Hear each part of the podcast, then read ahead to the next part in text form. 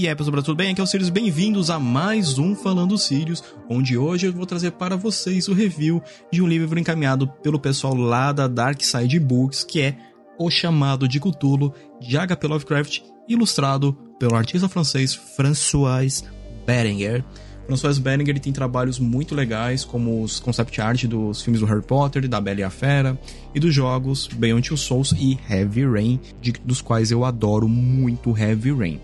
Então, bora lá, vamos falar um pouquinho sobre o. um pouquinho do Lovecraft, um pouquinho o que seria o chamado de Cthulhu e o que é esse um pouco de o horror cósmico, né? É, o Lovecraft ele veio ao mundo é, literário com sua, seus contos né, de horror cósmico, que seriam horrores vindo do espaço, coisas que existem bem, bem antes da criação, seres extremamente poderosos que estão aqui desde o começo do universo e talvez antes dele até. Né? Todas as criaturas do Lovecraft que a gente comumente chama de Old Ones.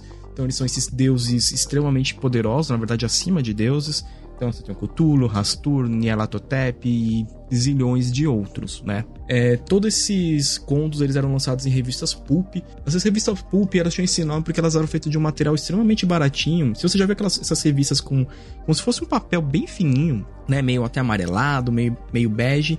Então, esses textos saíam aí. É, eles eram considerados uma literatura baixa, até, porque por ser uma literatura focada em fantasia, em ficção, que não era muito bem visto lá nos anos 20, anos 30. Eles, eles viam como uma literatura boba, né, no público geral. Então, os contos saíram na revista Weird Tales. É, o chamado de cultura ele vai sair pela primeira vez em 1928, se eu não me engano. E foi dessas revistas pulp também que saiu é, o Conan, né, do Robert Howard e outros que a gente acaba lendo mais pra frente depois, é o John Carter, se não me, não me engano, o John Carter seu também, e entre outros, vários outros, eu posso trazer mais coisas também mais pra frente em algum outro programa. E agora a gente vai falar um pouquinho sobre o Lovecraft. A HP Lovecraft ele é uma criatura uma criatura, vou colocar assim, porque ele era um ser humano extremamente desagradável. Ele teve uma infância isolada, o pai dele morreu de sífilis, então ele foi criado pelo avô e a mãe, a mãe não deixava ele sair de casa, o avô desde pequeno contava histórias de terror para ele e para ele fazer ele dormir, essas paradas todas. E ele foi alimentando sentimentos é, anti-pessoas diferentes dele. Né? Então ele era racista, ele era muito xenófobo. E nesse texto, no chamado de Cthulhu, a gente vê muito disso. Muito do, da xenofobia e do racismo dele. Tanto quando se inicia o conto, né? Tá lá que é o, o personagem que vai dar o boom né, pra essa história, que é o, que é o professor Engel, que é um professor de semítica, de línguas antigas, da Universidade de Rhode Island. E ele estava andando pelo porto e nisso um marinheiro negro encosta nele e ele cai morto no chão. Porém, o personagem tem 92 anos de idade. Beleza, né? Você já vê por aí. Então, e com isso, o único herdeiro dele, que é o Turtson, recebe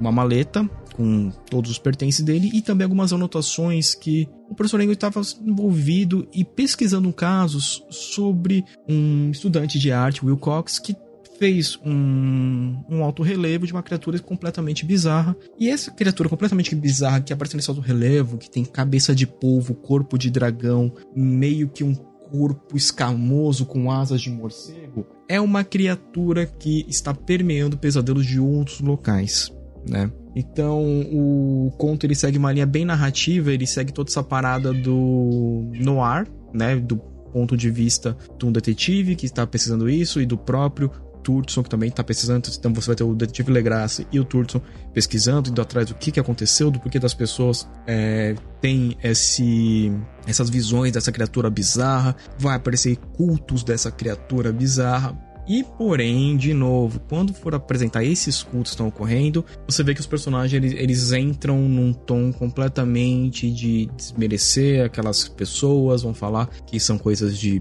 pessoas mestiças, coisas de pessoas imigrantes. Então você sempre tem né, esses traços do Lovecraft aí no decorrer do conto, o que acaba deixando às vezes a leitura um pouco posso deixar pesada, né? Muito chata. É, ele acaba voltando muito, explicando duas, três a mesma coisa. Então, assim, é, o Chamado de Cthulhu é um conto muito interessante por ter dado esse pontapé também no horror cósmico, para ele ter sido muito mais divulgado, é, com a criação de criaturas muito boas. E, e o bom que outros autores a trabalharem com essas criaturas criadas pelo Lovecraft acabam criando mundos muito da hora, um, contextos menos xenófobos e racistas, né? Porque é, é complicado.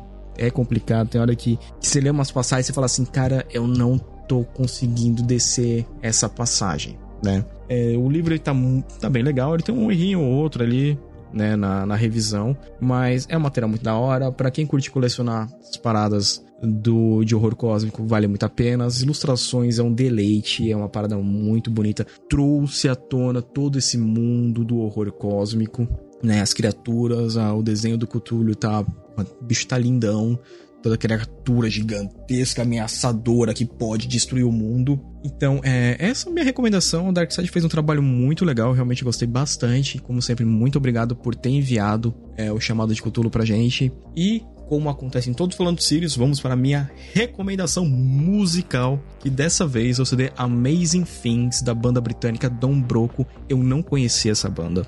Eu não conhecia, sinceramente, eu não conhecia. Nunca tinha ouvido falar. A pessoa da Shinigami Records mandou pra gente escutar. Eu escutei o CD, achei ele muito da hora, porque ele é um rock mais alternativo, né? Então tem hora que.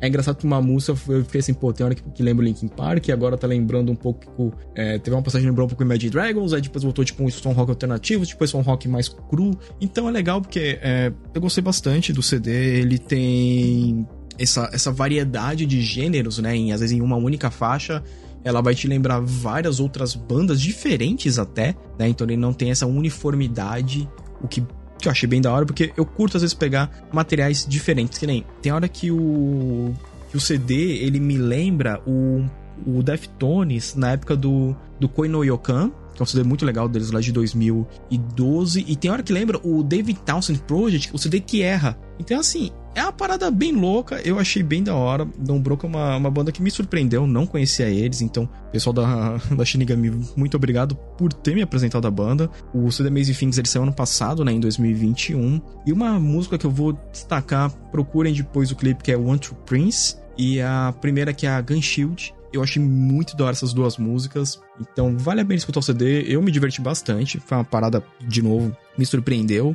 E tem uma música muito legal chamada Bruce Willis, que vai contar um pouco lá do maravilhoso Die Hard. Então, esse é o Falando dos Sirius dessa semana. A recomendação de O Chamado de Cthulhu, a versão ilustrada dele, e também de do CD Amazing Things da banda britânica Don Broco. Então, pessoal, muito obrigado por quem escutou até aqui. Eu sou o Sirius, este é o Falando dos Sirius, e a gente se vê no próximo review.